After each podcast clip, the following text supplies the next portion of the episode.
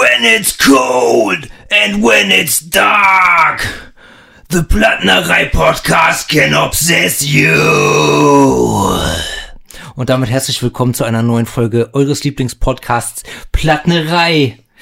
Mir gegenüber sitzt wie immer kein Morgen mehr. Wie geht's dir? Ahoi, gut. Das ist schön. Ich habe richtig Bock, einen weg zu podcasten. Ja, nice, nice. Ich auch. Mein Name ist Pint Eastwood. Ihr wisst Bescheid. Und heute geht es um ein legendäres Album. Ähm, De Mysteriis Dom Satanas von Mayhem, The True Mayhem aus Norwegen. Ich muss erst noch mal einen Schluck trinken. Was trinken wir heute? Was trinkst du? Alkoholfreies Bier. Das ist sehr vernünftig. Ich trinke einen Pink Grapefruit Saft. Das ist richtig true einfach mal. Mhm. Schokomilch wäre besser, aber Das stimmt absolut. Aber man kann nicht alles haben. Ja, jetzt wird's geil. Kirchenbrand, Satanskult, jugendliche Energie. die Mysteries Dom Satanas. Kanntest du das Album schon? Ich, ich kannte es. Ich habe es vor vielen Jahren gehört, natürlich. Aber dann lange nicht mehr. Wie vertraut bist du mit der Band Mayhem? Wie sage ich das jetzt? Nicht so gut. Ich bin eher Team Burzum. Ah, bedummt. Ja, nee, also ich kannte das Album, ich habe es damals mal gehört, ein paar Mal, als ich äh, angefangen habe mit, mit, mit Black Metal hören. Hat mich damals nicht so richtig gecatcht. Und dann habe ich es halt lange nicht mehr gehört. Ja, okidoki, kein Problem. Also kurz äh, für alle da draußen, die es noch nicht wissen, die Mayhem nicht kennen. Mayhem sind wahrscheinlich die legendärste Black Metal Band der Welt. Gegründet 1984 von Östein Arset alias Euronymous und Jöns Düberüt beziehungsweise Necro Butcher. Und Kjetil Mannheim, nicht zu vergessen, als Drummer. 1984 gegründet, 1987 haben sie nach zwei Demo-Tapes ihre erste EP Death Crush veröffentlicht, auf der Maniac und Messiah als Gastsänger dabei waren. Seit 88 ist Hellhammer der offizielle Drummer, das ist er bis heute noch. Und ja, ab 88 wurde es dann ernst. Dann möchtest du was sagen? Möchtest du was dazwischen? Du bist voll, du bist schon voll im Thema, du bist voll reingeprescht, aber ist in Ordnung. Ja, ich dachte so einen kurzen Abriss Nö, mach- für die, die halt diese super. Kapelle nicht kennen. Absolut, das ist super. Also 88 haben sie dann einen neuen Sänger gesucht und gefunden äh, unter dem Namen Per Ingve Olin beziehungsweise Dead. Der kam 88 zur Band, kam aus Schweden, hat sich allerdings 91 die Pulsadern aufgeschnitten, den Hals aufgeschnitten und mit einer Schrotflinte den Kopf weggeschossen.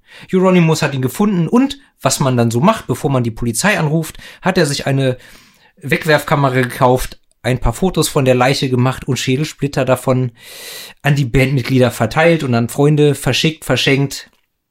Und weil Necro Butcher das nicht so cool fand, ist er aus der Band ausgestiegen. Ersetzt wurde er dann durch einen anderen äh, aufstrebenden jungen Musiker namens Vag Vikanes bzw. Count Grishnak. Und als neuer Sänger wurde Attila Schiha von der ungarischen Band Tormentor engagiert. Und in der Besetzung Euronymous Gitarre, Count Grishnak am Bass, Hellhammer Drums und Attila als Sänger wurde das Album aufgenommen, über das wir jetzt sprechen und das wegweisend war bzw. ist für den True Norwegian Black Metal. Was verbindest du mit der Band? Wie lange kennst du sie schon? Erzähl mir was. Oh Mann. Ich kenne sie seit, warte mal, 2008, das sind 13 Jahre. Ich glaube, 2008 kam Until the Light Us raus. Eine Doku über genau die Hergänge, die Pint gerade so schön zusammengefasst hat. Unter anderem. Man muss schon sagen, man muss schon sagen, Until the Light Takes Us behandelt eigentlich insgesamt die Vorfälle in der norwegischen Black Metal Szene Anfang bis Mitte der 90er. Ja, ja, genau. Und da habe ich zum ersten Mal mich angefangen mit zu beschäftigen. Ich müsste jetzt lange nachdenken, wann ich mit Black Metal angefangen habe. Es war wahrscheinlich schon ein bisschen früher als 2008, aber nicht viel früher. Und in dem Zuge habe ich mir dann auch das Album ein paar Mal angehört. Ähm, ich habe aber damals keinen Zugang zu gefunden. Ich war relativ schnell bei eher dem kommerzielleren, späteren Sachen wie Demo Borgia und hab dann allerdings Bozum auch gehört in, im Zuge dessen. Und da habe ich einen Zugang zu bekommen, was glaube ich an den Synthesizern lag. Und Burzum, um das kurz äh, nochmal einzuwerfen, ist halt äh, das Solo-Projekt, die, die Ein-Mann-Band von dem besagten Wagwikernis, beziehungsweise Count Grishnak, Greifi Grishnak, der hier eben vorübergehend äh, den Bass bearbeitet hat für Mayhem. Ja, ich kann kurz sagen, ich persönlich habe äh, äh, ich habe in 2002 oder 2003 berufsbildende Schule äh, eine Klassenkameradin hatte irgend so ein Metal-Magazin dabei und da war so ein, so ein Artikel oder ein Porträt oder so über, über Mayhem drin. Und äh, ich fand, ja, ich fand halt die, die Fotos und die Ästhetik auf den Fotos und was so in dem Artikel drin stand, fand ich halt sehr faszinierend. Ähm, ich habe mir dann auch dieses Album irgendwie irgendwo mal angehört, aber habe da auch erstmal keinen keinen Zugang zu gefunden. So, also das war mir dann irgendwie ja zu speziell. Ich hatte halt nichts mit Black Metal am Hut mhm. damals, äh, fand dann aber einfach die ganze Szenerie drumrum, diese ganze Subkultur und das ganze, was sich da so abgespielt hat in Norwegen, fand ich dann faszinierend und deshalb habe ich mir nach kurzer Zeit auch das Buch Lords of Chaos gekauft. Ähm, von Dietrich Söderlind und Michael Moynihan, Moynihan. Und das war halt schon, das war halt schon äh, sehr interessant, wo dann, wo dann zum einen die Entwicklung, die Ursprünge des Black Metal allgemein und dann halt auch die ganzen Vorfälle in Norwegen ähm, sehr, ja, undifferenziert, aber detailliert äh, behandelt wurden mit vielen Originalinterviews etc. Und ja, so mit der Zeit habe ich dann, habe ich dann äh, das, das Album wirklich schätzen und lieben gelernt und ja, ich habe, also heute höre ich es wirklich, höre ich es wirklich sehr, sehr gerne. Und ähm, ja, was soll ich sagen? Legendäres Album. Ohne Zweifel.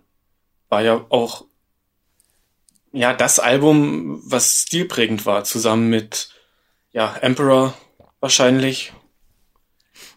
Du darfst mich jederzeit unterbrechen. Ich, naja, ich kenne mich, glaube ich, nicht ganz so gut aus damit wie du, aber also ich, also ich würde sagen, die, die, die ersten wichtigen norwegischen Black Metal Alben, das waren A Blaze in the Northern Sky von Dark Throne, dann eben dieses hier, ähm, ja, und dann die, die erste Burzum. Wobei nachher, man muss sagen, äh, Philosophem von Burzum ist, glaube ich, war dann, glaube ich, so, ist, glaube ich, so das wichtigste Burzum-Album, aber natürlich auch Emperor in the Nightside Eclipse. Ja äh, ganz, ganz weit mit da vorne, mit vorne, mit dabei, so ganz weit vorne mit dabei oder äh, Ylva Bergtat, auch Gorgoroth, wobei ich die, ich persönlich die viel später erst für mich entdeckt habe, Immortal und wie sie nicht alle heißen, aber zurück, äh, zurück zum Kern, zurück zum Thema, ich verfranz mich sonst hier, Mayhem, wahrscheinlich einfach durch ihre Band-Historie, ja, die Man krasseste äh, Band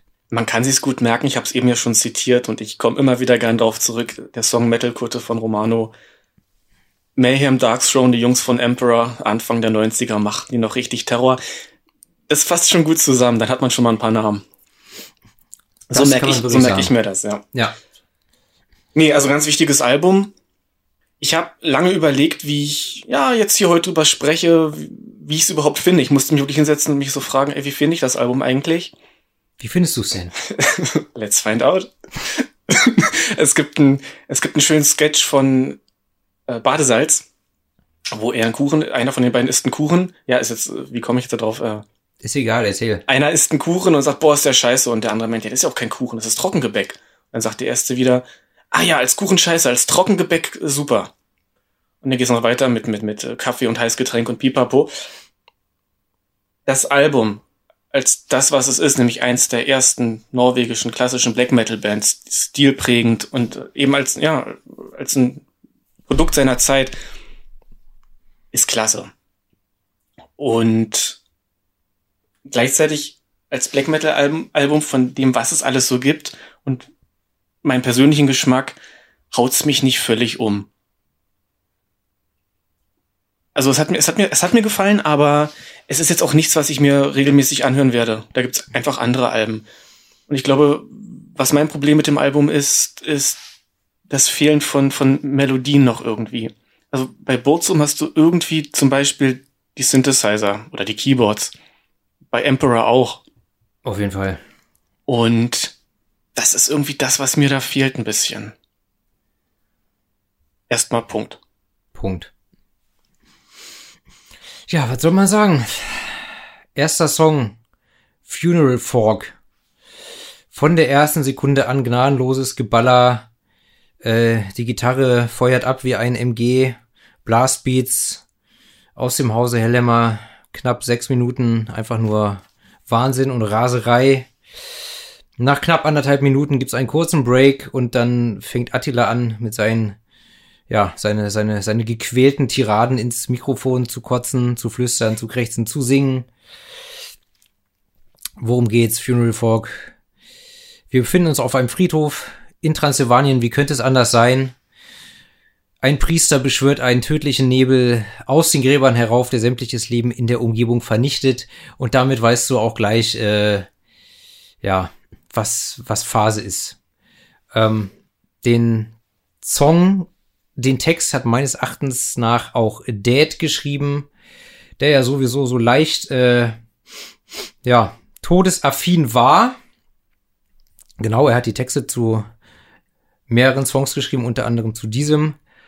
Und ja, was soll ich sagen, Alter? Es wird einfach, es wird einfach nur losgeballert. Es gibt kein Intro, es gibt zu dem Song auch keine Einla äh, Einleitung, was mir auch, was mir immer wieder auf Mayhem-Alben einfällt mhm. äh, auffällt. Ich kann auch nicht mehr reden. Ähm, dass es meistens gleich im ersten Song brrr, losgeht. Das ist ein geiler Song. So, und da bist du gleich schweißgebadet. Geht volle Möhre los. Melodien zum Träumen, würde ich einfach mal sagen. Äh, die, die Drums sind auch der Wahnsinn. Also Hellhammer, das ist mir aufgefallen. Die Drums auf dem ganzen Album, ja, ist krass. Du kannst sowieso sagen, was du willst, ob du die Musik magst oder nicht, aber die besten Schlagzeuger oder Metal-Schlagzeuger kommen wahrscheinlich sowieso aus Norwegen. Ja. Äh, Frost. Allen voran Hellhammer und Frost, weil die wahrscheinlich auch einfach da, ja, in ihrer Jugend hatten sie wahrscheinlich nicht viel zu tun. Jeder saß in seinem Dorf irgendwo eingeschneit und was machst du den ganzen Tag außer Schlagzeug üben? Oder das, das Instrument, das du halt so spielst. Aber die Drum-Skills äh, von Hellhammer unfassbar. Auch das Ordo Ad Album, was vor, keine Ahnung, zehn Jahren rauskam, Viele haben damit Probleme, aber ich glaube, wir sind uns alle einig, dass äh, Hellhammer da einfach unfassbar abgeliefert hat.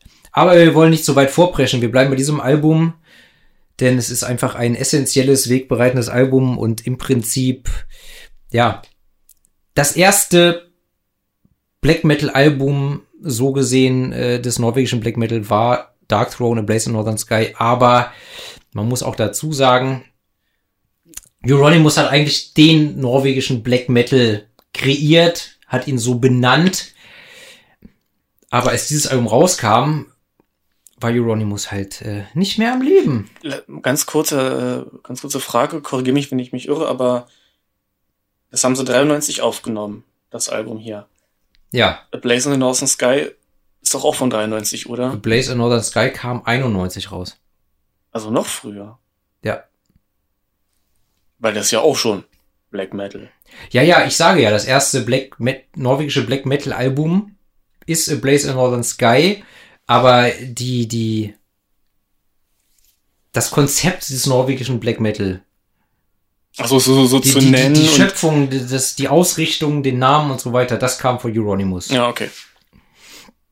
Genau, aber es hat halt lange gedauert, bis sie dann dieses Album fertig geschrieben hatten und dann ja ins Studio gehen konnten. Nicht zuletzt, weil eben Dad, der Sänger, sich äh, das Hirn weggeblasen hat und dann stand die Band erstmal wieder ohne Sänger da. Musste sich Ersatz suchen. Möchtest du den nächsten Song weitermachen? Ich glaube, wir gehen einfach, wir gehen einfach gleich zum nächsten Song. Freezing Moon geschrieben von Dad, äh, erst kürzlich vom Kerrang Magazine zum bösartigsten Song aller Zeiten gewählt worden und ja. Der Anfang, der ist, es ist fies und äh, düster. Es ist unfassbar. Es ist gleich äh, ein unheimliches, beklemmendes, äh, düsteres Gitarrenintro kombiniert mit langsamem Schlagzeug. Du hast gleich es ist, ja, es ist pechschwarz, es ist böse, du hast, du fühlst dich gleich unwohl und ich möchte nicht sagen, das ist das Herzstück dieses Albums, aber es ist einfach, ja, wahrscheinlich auch in der gesamten äh, Mayhem-Diskografie so der, der herausragende, exemplarische Song. So, wenn du an Mayhem denkst, zumindest an die alten Mayhem, dann hast du einfach diesen Song im Kopf. Fun Fact, zu diesem Lied habe ich meine Eltern kennengelernt. Deine Eltern? nee, ähm, ja, ihr merkt, ich halte mich ein bisschen zurück. Also ich muss erst mal sagen, ich finde die Stimme von Attila stellenweise super albern. Manche sagen, es ist fies und, und, und passt super. Ich find's albern. Ich habe auf YouTube ein paar ziemlich witzige Kommentare gelesen. Der eine meinte, es klingt, als würde Dave Mustaine äh, stranguliert werden. Der andere meinte, Dave, klingt wie Dave Mustaine, der irgendwie einen zu scharfen Taco gegessen hat und auf dem Scheißhaus sitzt.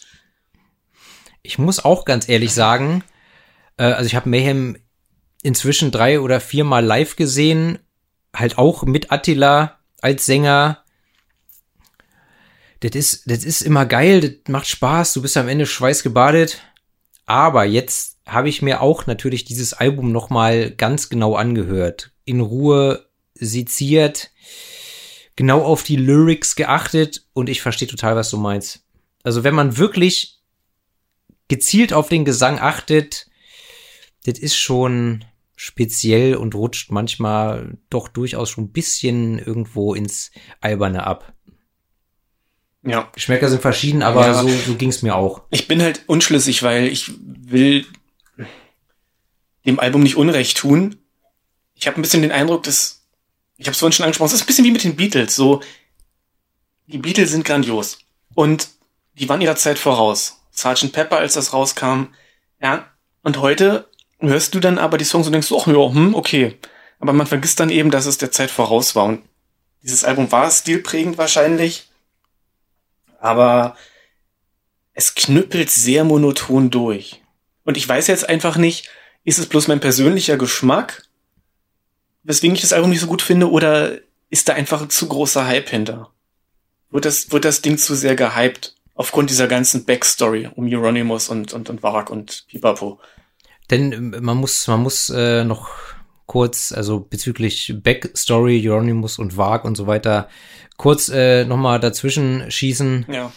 und erwähnen, dass eben Euronymous, nachdem das Album fertig aufgenommen wurde, von Varg Vikernes abgestochen wurde, ermordet wurde, bevor das Album dann veröffentlicht wurde. So, und das ist ja auch ein, ein Fun Fact bei diesem Album, dass da eben Mörder und Mordopfer zusammenspielen auf dem Album. Genau, die, die Eltern hatten doch Hellhammer, den Drummer, gefragt oder gebeten, die Bassspuren zu entfernen und neu einzuspielen. Die Eltern von Euronymous, genau. Genau. Und das habe ich halt. Und Hellhammer hat es halt nicht gemacht. Genau. Ne? Er hat gesagt, ja klar mache ich, hat es aber nicht gemacht. Das heißt, du hörst Killer und Opfer zusammen musizieren auf diesem Album und das ist wahrscheinlich, wahrscheinlich auch einzigartig in der Musikgeschichte und klar, äh, machen wir uns nichts vor, Mayhem hätten, Mayhem hätten wahrscheinlich nicht diesen Status, hätten sie nicht diese, diese, diese Bandgeschichte mit dem Selbstmord von Dad und dem bandinternen Mord. Ja. So. Natürlich ist das äh, ein gewisser Hype, der generiert wurde und der sich bis heute hält und diese Legende, die der Band halt anhaftet, klar, das macht was aus. So, genau wie ich, genau wie ich in Oslo, immer wenn ich in Oslo bin, gehe ich äh, zu Neseblot Records, die in den Räumlichkeiten vom alten Hellwitte Plattenladen sind, der ja der Plattenladen war von Euronymous. Und ich sag dir, wie es ist. Das ist, das ist, das ist ein ganz normaler, äh, kleiner, äh, äh, verwinkelter, äh, stickiger, stinkiger Plattenladen, wo es halt äh, Platten, CDs und Klamotten gibt.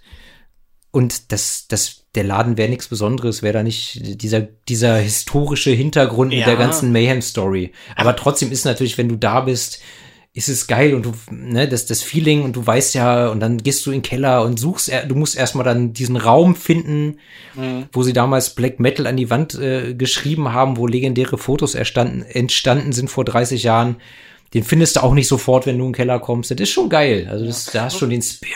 Ja, bei so, bei so einem Ort aber noch eher. Also das ist dann wirklich so, ja, man krass, hier ist Geschichte passiert. Bei dem Album ist es irgendwie anders verquickt. So, du hast, klar hast du diese Geschichte auch damit bei auf dem Album, aber es ist eben auch die Musik und naja. Ja. Also kommen wir mal zurück zu Freezing Moon, dem zweiten Song. Beginnt. Mörder, Mörderbass. Mörderbass.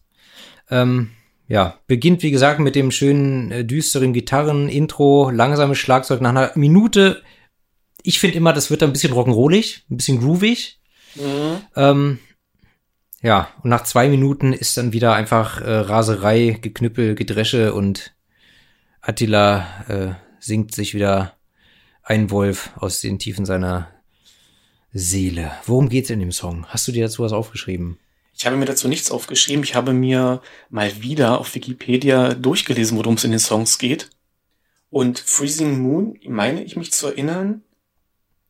Nee, stimmt nicht. Bei Funeral Fog geht's um einen Priester, der äh, einen, einen Nebel beschwört, der alle umbringt. Der aus den Gräbern äh, heraussteigt und äh, alles Leben in der Umgebung vernichtet. Bei Freezing Moon geht's um einen, der mal gestorben ist, weil er dem Mond hinterhergelaufen ist. Aha. Das hätte ich sein können. Und jetzt, jetzt äh, wandelt er als Toter umher. So Oder, ungefähr. Ne? Ne? Also der, der tote Ich-Erzähler ist aus dem Jenseits zurückgekehrt und ja, will sich, will sich, weiß ich nicht, will den Menschen ans Leder, will sich von, von Menschenfleisch ernähren. Dad hatte ja sowieso so einen Vampirfimmel. Ja, ich bin heute ein bisschen der Meckerkopf, weil irgendwie die, die Texte sind alle so, naja, grammatikalisch und inhaltlich dünn. Da muss man natürlich auch dazu sagen, ähm, als Dad die Texte geschrieben hat, wie alt war der da? 18, 19? Stimmt, das darf man nicht vergessen, die waren super jung. Ne, wobei man da, das, das sowieso, ist ja sowieso ein Phänomen bei den ganzen skandinavischen Black Metal Bands. Guck mal, die Jungs von Emperor oder Ylva und so, die waren auch alle, keine Ahnung, 15, 16, als sie sich, als sie die Bands gegründet haben. Enslaved. So, Ivar Björnsson war auch irgendwie 13 oder 14, als die Band gegründet wurde und so. Du hattest neulich, als wir uns hier fernab vom Podcast unterhalten hatten, was erzählt von einer anderen Band. Der war 13? Shining. Niklas Quarford hat Shining mit 13 gegründet. Okay. Ne, und die waren halt alle einfach super früh dran und natürlich, ja, sind dann vielleicht die Texte nicht alle so auf dem höchsten lyrischen Niveau. Ne? Was ja auch nicht schlimm ist, um Gottes Willen. Nö. Aber ich meine nur, ich habe mich halt damit jetzt diesmal nicht so krass auseinandergesetzt. Heute mal ein bisschen ruhiger und nicht wieder tausend Zettel gemacht, sondern nur so ein paar, paar nicht, ein paar Nicht. Ja, ich wollte mal ein bisschen, ein bisschen entspannter quatschen. Ja, also Freezing Moon hat nicht, hat nicht viel Text, kommt mit wenig Text aus, ähm, aber ja, die Darbietung ist halt, äh, steht für sich selbst und das ist einfach ein unfassbarer Song. Ein zeitloser Song, ein pechschwarzer, eiskalter Song und eiskalt äh, ist auch der nächste Cursed in Eternity. Der knüppelt ordentlich durch. Ich meine, die knüppeln alle ziemlich durch. Das stimmt. Da ist keine Ballade dazwischen. bei dem Song hier jetzt, Cursed in Eternity, ist bei mir tagesformabhängig. Mal finde ich ihn scheiße, mal gefällt er mir. Ich kann dir nicht sagen, warum. Ganz eigenartig. Irgendwie. Momentan bin ich aber, gefällt mir. Handelt irgendwie von einem Dämon. Aber. Genau.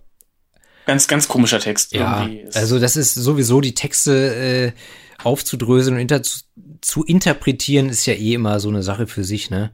Aber ich habe ja schon mal in einer anderen Folge gesagt, du kannst ja auch nicht in die Köpfe der Leute gucken, was die sich vorstellen, wenn sie das schreiben, unabhängig von der Musikart. So. Ne? Und äh, ihr wisst ja, Kunst, Kunst muss, ich sag ja immer, Kunst muss der Konsument selbst für sich interpretieren. Ähm, da braucht man nicht, braucht man nicht jetzt unbedingt äh, den Künstler zu fragen, was hast du damit eigentlich gemeint und warum hast du das so und so geschrieben. Auf jeden Fall Kirsten Eternity, absolutes Brett geht nach vorne, schnelle Drums, eiskalte Gitarren, ja, wie man ja so gerne sagt. Und im Kontrast dazu singt Attila aber sehr langsam, ist mir aufgefallen. Untermalt vom Bass. Also Gesang und Bass langsam, der Rest prescht einfach durch. Es ist dadurch ein bisschen anstrengend, dem Text zu folgen, aber ganz ehrlich, wenn du Black Metal hörst, wie sehr achtest du auf die Vocals? Ja. Vor allem Gesang ist auch im weitesten kann man es als Gesang bezeichnen. Teilweise er, er spricht's, kreischt's ja einfach ja. so auf die Musik drauf. Ja. Also ja, aber stimmt schon klar. Aber es hat, es hat, es hat so einen, so einen, so einen hypnotischen Touch, in dem sich die Melodie immer wiederholt. Gerade wenn er nicht singt, das ist ja auch so ein Phänomen, zum Beispiel bei, bei Burzum-Songs, ähm, ja, dass da oft im Song musikalisch nicht viel passiert, sondern es sich immer das Gleiche wiederholt. Ja, das Repetitive. Ne, dieses Repetitive. Repetitive. Äh, dadurch ist es aber, ja, einprägsam oder einnehmend. Und auch schon wieder geil. Ja, das ist, es ist eigenartig, weil bei Burzum es so komplett anders auf mich wirkt. Und also, ja, eine ganz andere Stimmung. Dabei ist es ja auch Geknüppel und ich meine, klar, wir haben schon gesagt, das sind so die Keyboards. Das Gekreisch ist auch ein anderes. Also die Elemente sind schon irgendwo anders, aber auch irgendwo ähnlich. Und ich finde es trotzdem so krass, wie, wie unterschiedlich es auf mich wirkt. Also ähm, die äh, Wislise Taos hab ich richtig ausgesprochen? Wislüse Taros, ja. Äh, du bist ja regelmäßig in Norwegen. Ja. nee, aber das Album, das hat mich damals so gemeinfuckt, wirklich. Das, vielleicht lag es auch an der Stimmung, in der ich damals war, aber ja, ganz krass, was es da für Unterschiede einfach bei mir ausgelöst hat. Welches ist, welches ist dein Lieblingsgeburtstagsalbum, wenn wir schon mal dabei sind? Komm. Das gerade angesprochene. Philosophium ist auch toll. Und dann, oh Mann, jetzt will ich keinen Blitz hin. Balder oder Fallen. Ich verwechsel die. Ich habe die damals immer so zusammengehört. Mhm. Und deswegen ist es für mich ein Album. Da sind auf beiden Scheiben tolle Songs bei. Die beiden Alben, die er released hat, kurz nachdem er aus dem Knast raus war, wo er ja so einige Jahre gesessen hat, weil er eben Hieronymus abgemeuchelt hat und äh, ein paar Kirchen abgefackelt hat. Aber da können wir später nochmal drüber reden. Wir wollen jetzt mal wieder hier zurück zum äh, Album. Apropos Kirche, du hast nichts zum Cover gesagt. Ach so. CD-Cover. Du bist hier der, der, der Kunstaffine.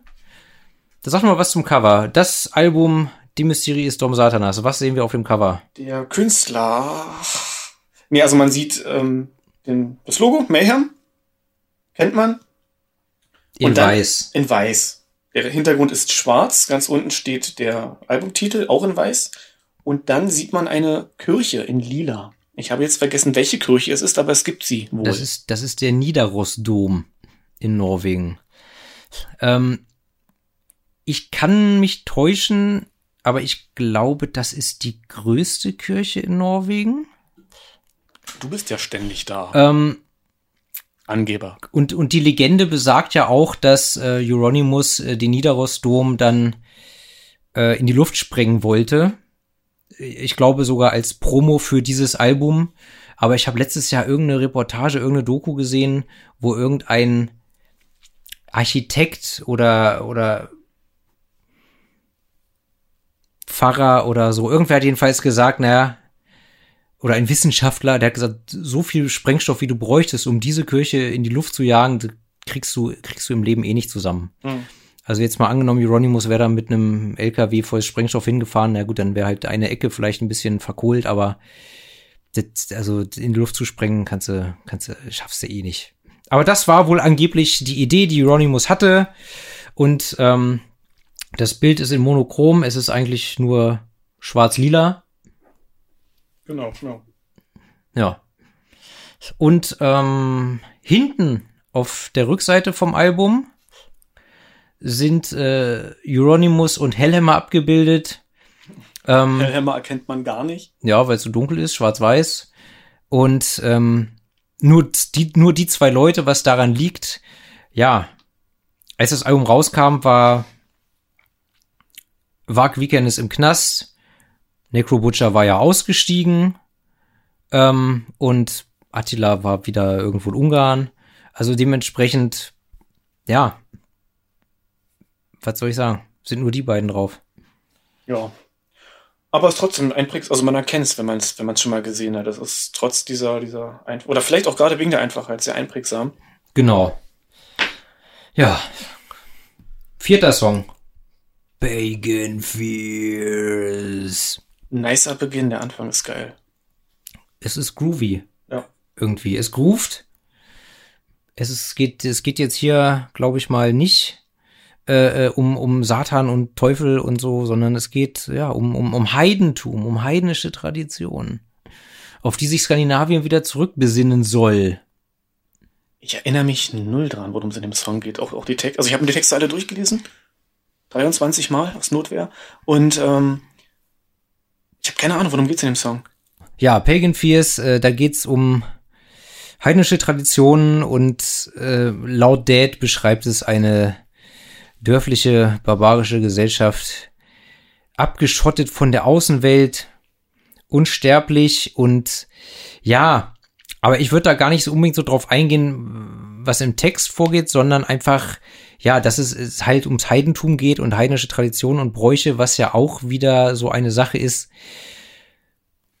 Das herrschte vor in Skandinavien vor der Christianisierung und das ist ja auch bis heute gerade ähm, ja in Skandinavien und auch in der Black Metal Szene ja ein, ein gern genommenes Motiv, ähm, dass sie im Prinzip eine Rückkehr wollen zu den zu den heidnischen Bräuchen und Traditionen, die eben vor der Christianisierung da üblich waren. Ja. Und zum Beispiel in Island war es ja so, dass ähm, als Island christianisiert wurde, hat ja die Kirche mit der Regierung den Deal gemacht, die müssen sich alle zum Christentum bekennen, dürfen aber privat mhm. trotzdem ihr Heidentum weiter ausüben. Ganz so war es genau, jetzt in ja. Norwegen nicht, aber ja, Heidentum ist halt auch immer wieder ein aufkommendes Thema und deshalb fällt der Song auch ein bisschen hier aus der Reihe, weil es einfach diesmal nicht kein satanischer, kein satanischer Inhalt ist. Ähm, was ich sagen wollte, ist ein bisschen off-topic, aber wo du gerade den Inhalt des Songs kurz beschrieben hast, es gibt einen total geilen Horrorfilm.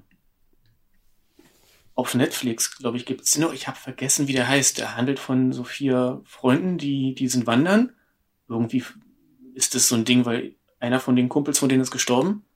Und jetzt sind die unterwegs und ihm zu Ehren machen sie so eine Wanderung durch, ja, Norwegen oder Schweden. Und da gibt's auch, also ich will jetzt nicht spoilern, aber der ist richtig gut. Du, ich habe leider vergessen, wie er heißt und du weißt, so wie du guckst, weißt du auch nicht, was ich meine, oder? Nö, ich habe kurz an Midsommer gedacht, den meinst nee, du aber nicht. Den meine ich nicht. Als du angefangen hast zu erzählen von der Handlung, habe ich gemerkt, der ist es nicht. Kann ich aber sehr empfehlen, Midsommer. Finde ich großartig. Habe ich auch jetzt schon mehrere gute äh, Stimmen gehört. Hast du nicht gesehen? Nee, habe ich nicht gesehen. Dann gebe ich dir nachher mit. Ich habe The, ähm, ah, The Witch gesehen. Ist doch auch von ihm, oder? The Witch? Ich glaube, jedenfalls fand ich The Witch furchtbar. Der wurde total abgekultet von allen und oh. Ja, also, dann fünfter Song, Live Eternal. Schnallt gut los und dann finde ich ihn aber irgendwie ziemlich eintönig.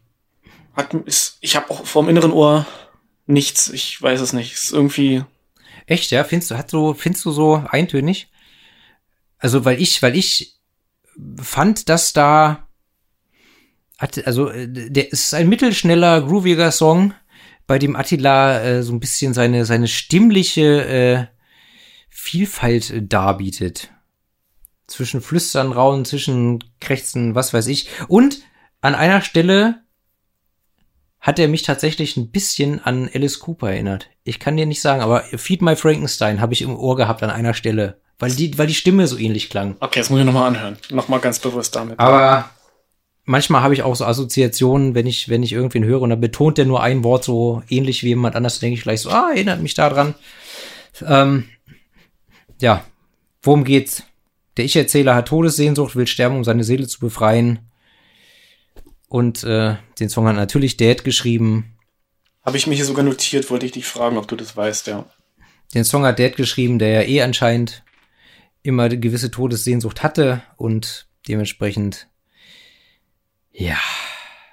Nach zweieinhalb Minuten spielen sich wieder eiskalte Gitarren in den Vordergrund, die schon fast in den Ohren wehtun. Und mit sieben Minuten oder knapp sieben Minuten ist es der längste Song auf dem Album.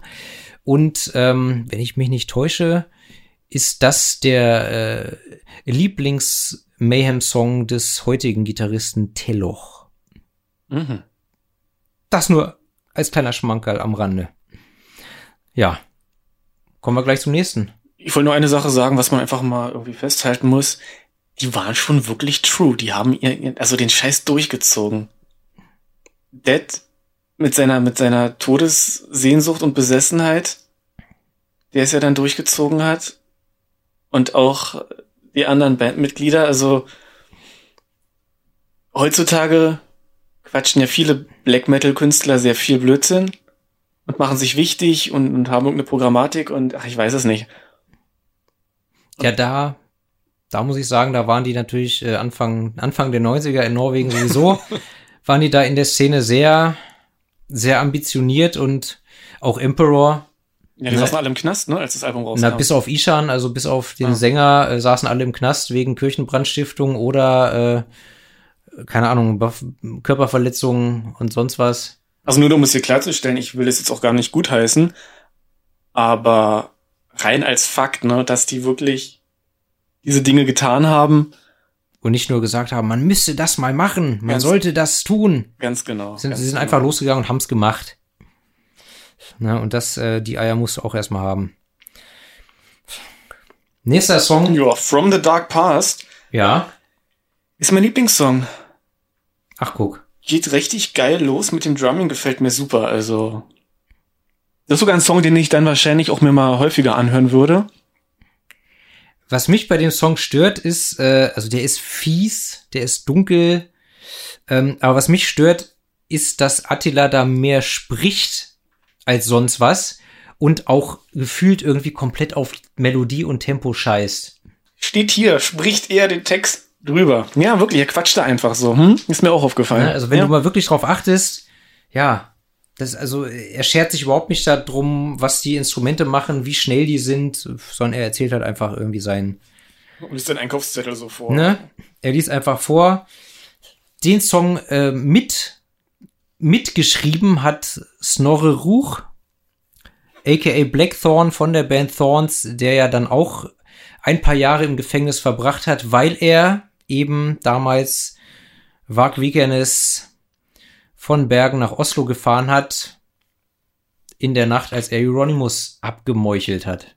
Ihr habt Euronymous getötet, ihr Ja. Schweine. So, und deshalb saß Snorre Ruch, der in diesem Song mitgeschrieben hat, ebenfalls im Knast als Mittäter. Ja. Heute ist er frei, fröhlich, glücklich, genau wie Vag Vikernes. Äh, ja, nur für Euronymous ging's halt böse aus. Aber ich meine ganz ehrlich, was ist schlimmer? Das, was die Jungs damals in Norwegen gemacht haben, oder dass heute die Jugend ständig irgendwelche TikTok-Videos hochlädt? Kann man mal drüber Da muss ich nachdenken. länger drüber nachdenken. Ja. Ja, berechtigte Frage. Ich find's gut, wenn, wenn Leute auch mal Dinge hinterfragen. Ähm, ja, wie gesagt, fieser, dunkler Song. Attila scheiße auf alles.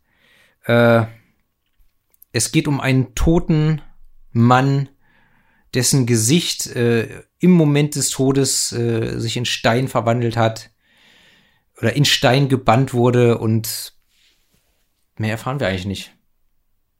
Ja. Angst und Schrecken in Stein manifestiert. That's it. Reicht ja auch. Reicht auch jetzt. Ja. Ähm, wollen wir einfach, also ich weiß nicht.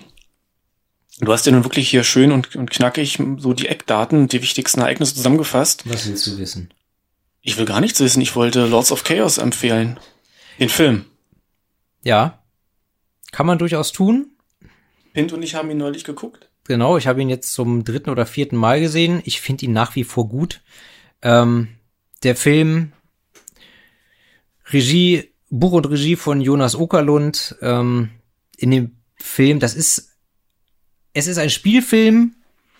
Es ist fiktiv, aber sehr nah angelehnt an die wahren Geschehnisse damals äh, rund um Mayhem. Die Leute heißen auch so, wie sie heißen und hießen, ähm, aber trotzdem ist es nicht so, dass man den Film guckt und man dann weiß, wie es war. Ne? Also man muss das schon differenziert sehen als Spielfilm. Es ist Ja. kein Biopic oder so. Ja, das stimmt. Aber ich kann ihn auf jeden Fall empfehlen. Er macht Spaß und ist interessant. Und wenn man jetzt vielleicht auch denkt, okay, die ganze Sache rund um Mayhem und so interessiert mich, aber ich habe jetzt keinen Bock da wochenlang Dokus zu gucken und Bücher zu lesen und Artikel zu lesen und so, dann guckt euch den Film an. Und ihr könnt dann immer noch nachher nachrecherchieren, was davon in welchem Ausmaß authentisch ist und was nicht. Genau. Oder, wie vorhin schon angesprochen, die Doku Until the Light Takes Us gucken. Oder Pure Fucking Mayhem, die kann ich auch sehr empfehlen. Da geht's halt wirklich nur um die Band Mayhem Ah, okay, die und, ich und die Zeit, also die Band in der Zeit. Nee, bei Until the Light Takes Us, gut, den habe ich damals gesehen mit Anfang 20. äh, in einem ganz kleinen Kino mit einem Kumpel und wir hatten Muffins mit äh, Zauberzutaten drin, die aber nicht gewirkt haben. Wart ihr nur zu zweit im Kino? Wir waren nur zu zweit im Kino. War sonst keiner drin in der Vorstellung? War niemand weiter sonst da und die Muffins haben sehr würzig geschmeckt. Jedenfalls ähm, Shoutout an Stefan. der Film war einfach klasse, hat mich, also ich, was, was ich gut fand und immer noch finde, die Leute werden einfach äh, reden gelassen. Da ist keine Stimme, die das Ganze kommentiert und einordnet. Das ist vielleicht auch ein Nachteil, das wird auch bemängelt. Aber irgendwie die Beteiligten aus der Zeit kommen einfach zu Worte. Auch äh, Varg Vikernes. Der damals noch im Knast saß. Stimmt, genau, genau. Und dann habe ich jetzt vor kurzem erst entdeckt, es gibt auf YouTube, ich glaube eine halbe Stunde lang ist das, äh, rausgeschnittene Szenen. Und da sind einfach super wichtige Sachen mit bei, wo ich mich frage, wieso haben sie das rausgeschnitten und warum sind andere Sachen in der Doku drin und warum haben sie die nicht rausgeschnitten? Ich weiß jetzt nicht, was du auf YouTube gesehen hast, aber ich habe ja die, ich habe die, ich habe ja die DVD und da ist auch ganz viel im Bonusmaterial Ja, an Szenen und Interviews und so, die in dem Film an sich nicht drin sind. Vielleicht ist es das gleiche. Ja, kann ich auch vielleicht, empfehlen. Vielleicht leist du mir die DVD mal. Dann Ja, gar kein Problem. überprüfen. Wir können es auch zusammen gucken sonst, Oder so. wenn du Kakao machst. Ähm, ja, also das nur nebenher. Bildungsauftrag erfüllt. Song Nummer sieben oder Entschuldige, warst du mit dem, mit dem sechsten mit From the Dark Past fertig? Ja, doch, ich wir war hatten ja fertig. Genau. Wir kommen zum siebten. Buried by Time and Dust. Ist auch wieder nur Geknüppel, aber auch bes besonders einfallslos. Ich habe auch aufgeschrieben, schnelles, hartes Geknüppel. Hellhammer hat sein Drumkit gegen ein Maschinengewehr eingetauscht. Und Attila singt aus der Perspektive eines Vampirs, der seit Jahrhunderten in seinem Grab darauf wartet, wieder aufzustehen und Blut zu saufen. Und geschrieben hat natürlich mal wieder Dad, der alte Vampir-Fetischist. Ja, mit dreieinhalb Minuten der kürzeste Song, ähm, der einen aber trotzdem schweißgebadet zurücklässt. Okay. Next Song. Der achte Song, der Titeltrack, De Mysteries Dom Satanas. Ja, auch legendär. Schon das Eröffnungsriff. Es ist halt wieder absolute Finsternis, Boshaftigkeit. Es geht um ein okkultes Ritual, in dem das Ende der Menschheit darauf beschworen wird. Und was dazu gehört, ein Buch gebunden in Menschenhaut. Muss ich sofort ans Necronomicon denken aus Tanz der Teufel? Wer muss das nicht? M, Gesunde Menschen. Ach so. Ja, der Song ist geil, vor allem die, dieser, dieser kirchlich angehauchte Gesang von Attila, der ist, äh, Der auch gerne als operettenhaft bezeichnet wird. wenn man es denn möchte. Ja, ja, Ist, ist der einzige Song, wo wirklich äh, sein, sein äh, Gesang mal sehr eigen und charakteristisch äh, hervorsticht. Hat er nicht sich auch Tipps geben lassen, gesanglich von einer Opernsängerin? Irgendwas habe ich gelesen, gehört. Jetzt, wo du es sagst, das habe ich auch mal gehört. Keine Ahnung, ob es stimmt. Na gut. Aber möglich wär's. Ähm, ja, der Text äh, handelt von einem Ritual im Wald in einem Kreis aus steinernen Särgen. Eine Ziege wird natürlich geopfert. Ähm, und der Text ist gespickt mit Phrasen in falschem Latein, was ja sowieso ganz äh, beliebt ist in der Black Metal Szene. Englische, äh, Quatsch, lateinische Songtitel und Albumtitel oder Textzeilen, die im Zweifelsfall falsch sind grammatikalisch. Macht mich, also, ich hatte Latein, ich war nicht gut drin, ich kann mir also jetzt hier nicht rausnehmen, oh, ich, ich weiß das besser, weiß ich nicht, aber es gibt eine wunderbare Seite, Heavy Latin, wo genau diese Phrasen übersetzt werden, korrigiert werden. Bei Dissections Album Re in Chaos, da ist auch so eine Phrase drin, wo ich im Kopf immer die, die, die, die richtige Endung mitsinge. Ah. Hm, aber das ist ein, vielleicht ein Thema für ein andermal. Auf jeden Fall.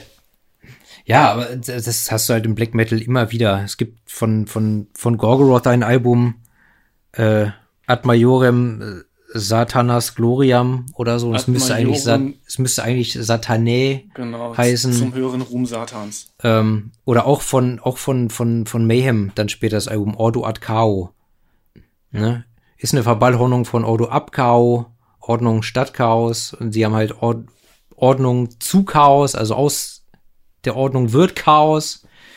Äh, haben sie draus gemacht, dann hätte es aber Ordo ad Chaos heißen müssen. Mhm. Und sie haben halt Odoat Kau. Aber ganz ehrlich, das ist jetzt nicht für Lateinstudenten die Musik. Von, also, von Misfits hier, Glenn Danzig auch, äh, Halloween 2, auch lateinische Verse, völlig falsch. Halloween 2? Mhm. Ist ein Song oder was? Ist ein Song. Gibt's auch einen ersten Teil? Ja. Wie viele Teile gibt's? Zwei. Ah.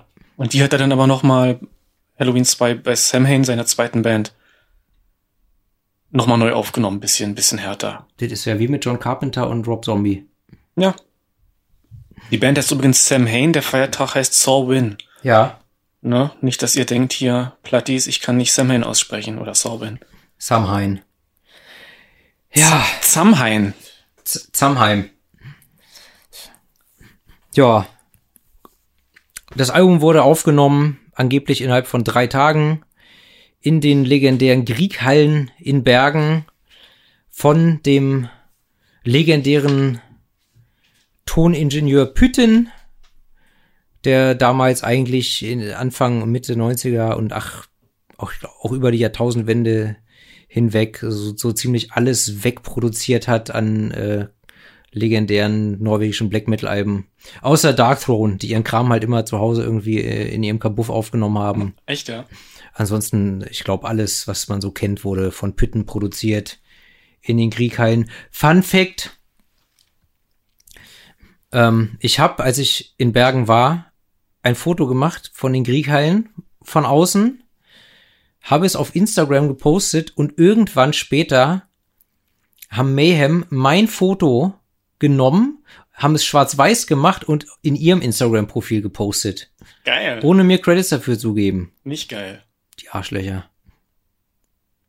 Also ganz ehrlich, Necrobutcher wirkt auf mich so ein bisschen wie Joey DeMar... Ah, Joey DeMaggio. Mario. Mario. Wie denn jetzt? Das ist dein Lieblingsband, Mario. Ja, Mario. Ja. Hatten wir uns nicht da schon mal drüber unterhalten? In Doch. der zweiten Folge, ja. Jedenfalls, äh, tut mir leid, irgendwie, ja, richtig, der ist unsympathisch, der ist super unsympathisch. Necro Butcher? Ja. Ja. Also, ähm,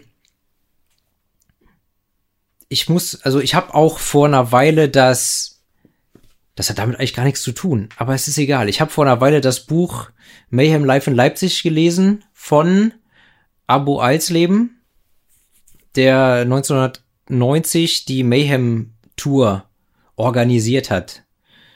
Durch Ostdeutschland.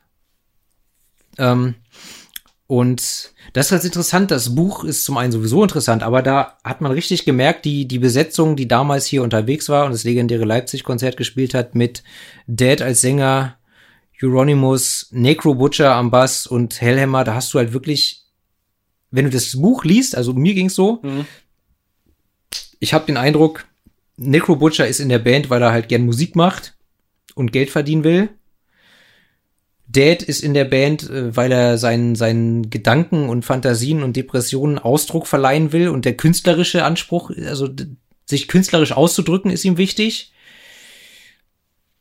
Hellhammer ist eigentlich nur in der Band äh, wegen Saufen und Weibern. Hm. So, wegen für den Rock'n'Roll-Lifestyle. Mhm. Und Euronymous ist in der Band, weil er einfach äh, mit Mayhem berühmt berüchtigt werden will als die böseste Band der Welt.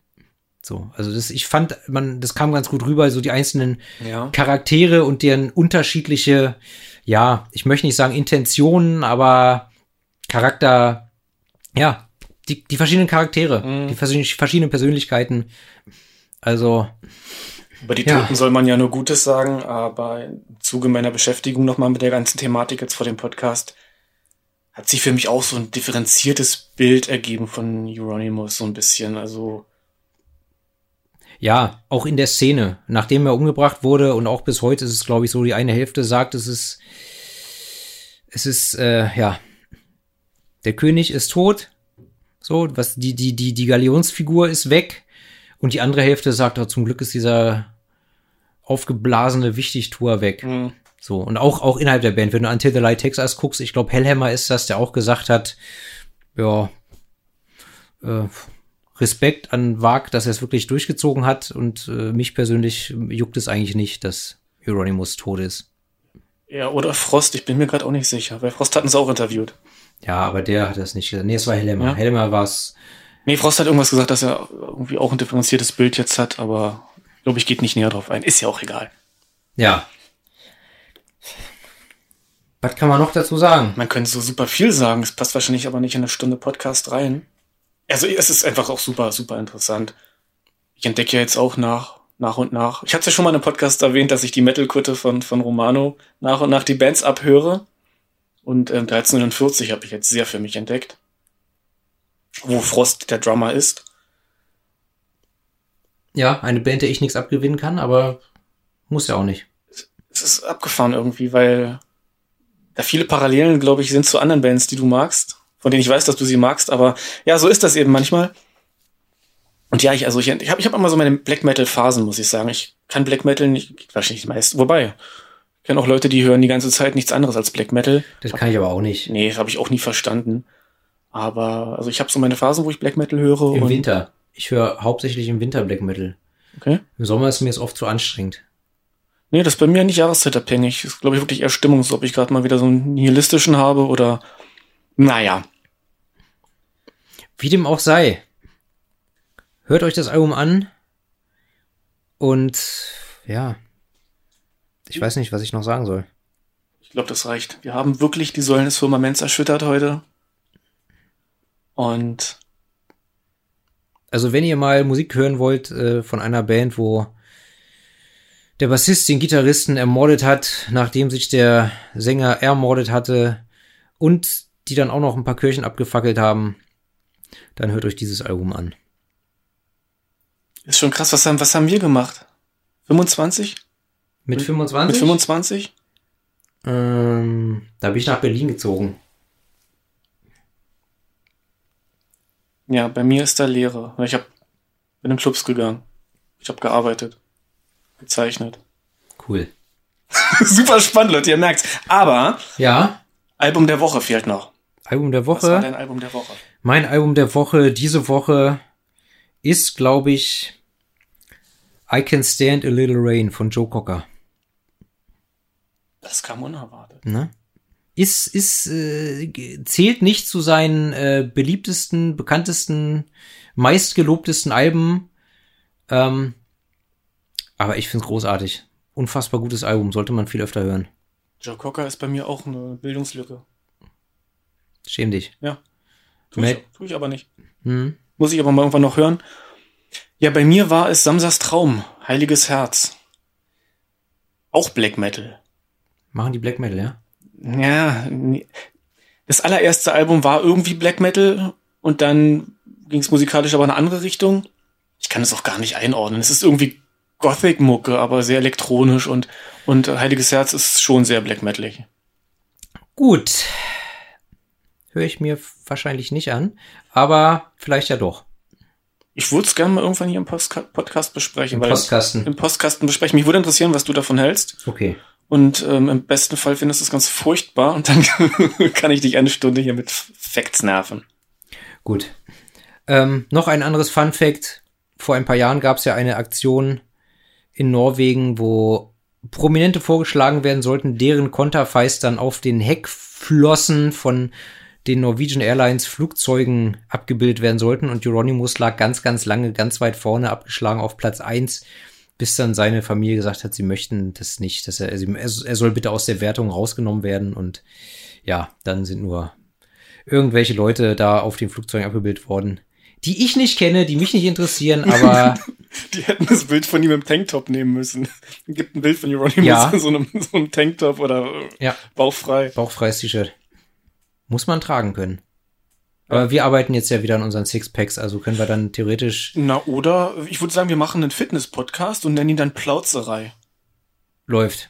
Also, Six, äh, Mission Sixpack äh, wird in Angriff genommen. Bis dahin äh, ballert euch De Mysteries Dom Satanas in voller Lautstärke. Ganz genau. Plapperei.